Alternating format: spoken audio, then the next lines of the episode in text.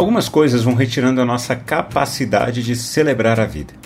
Enquanto caminhamos, alguns tropeços nos fazem desanimar. Com isso, não apenas as pernas se tornam pesadas. O desânimo vai se estabelecendo em nossos pensamentos. O caminho se torna cansativo e lento. Mas não podemos ficar parados, temos que continuar. Vamos caminhar juntos? Para algumas pessoas, não há nada mais irritante do que a felicidade dos outros. Perceba? O problema não está necessariamente no fato do outro estar feliz. A questão é que a felicidade do outro se torna irritante para mim, principalmente quando eu não estou feliz. A felicidade do outro é um atestado da minha infelicidade. Pessoas com esse sentimento não podem ouvir pessoas gargalhando que automaticamente pensam: nossa, que gente escandalosa! Para que rir dessa maneira? Ah, está querendo se mostrar. Outro pensamento recorrente em situações assim é este: olha lá, ele está se achando. Para que falar alto com esse sorriso na boca? Logo, logo vai se dar mal. Não adianta. O pecado é muito criativo na forma de se manifestar em nosso mundo. Ontem nós ouvimos o quanto Levi havia sido reprovado na vida e o quanto o encontro dele com Jesus foi um momento impressionante e transformador para ele. No texto de hoje, vemos a reação imediata de Levi. Ele se sentiu tão acolhido por Jesus que, em resposta, resolveu acolher em sua casa outros coletores de impostos e outros pecadores para comerem com Jesus. Apenas quem se sente acolhido sabe a importância de acolher o outro. Ser acolhido por Jesus é motivo de festa.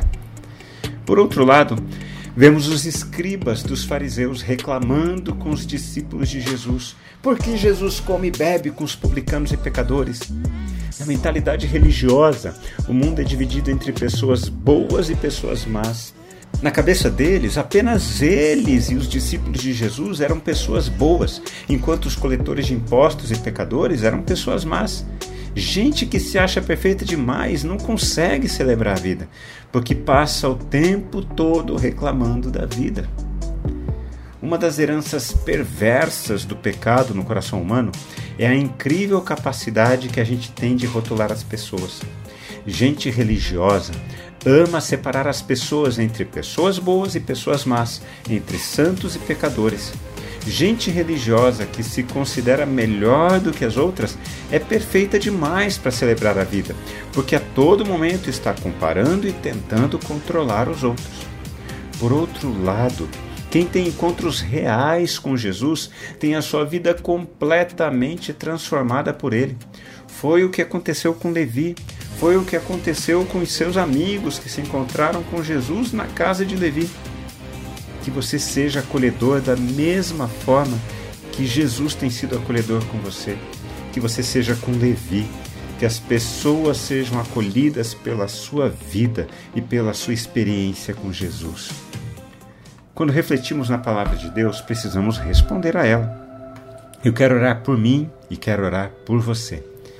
Pai querido, dá-nos a graça de celebrarmos a vida porque o Senhor é a nossa vida. Queremos nos alegrar com os que se alegram. Precisamos da leveza e da libertação que apenas o Senhor pode nos conceder. Nós entendemos que a tendência do nosso coração é ficarmos amargos diante da vida. Por isso pedimos a libertação dos nossos corações. Em nome de Jesus. Amém. Um forte abraço a você, meu irmão, minha irmã. Que você tenha um dia maravilhoso, celebrando a vida que é Deus em sua existência. Um forte abraço, nos falamos mais amanhã. 때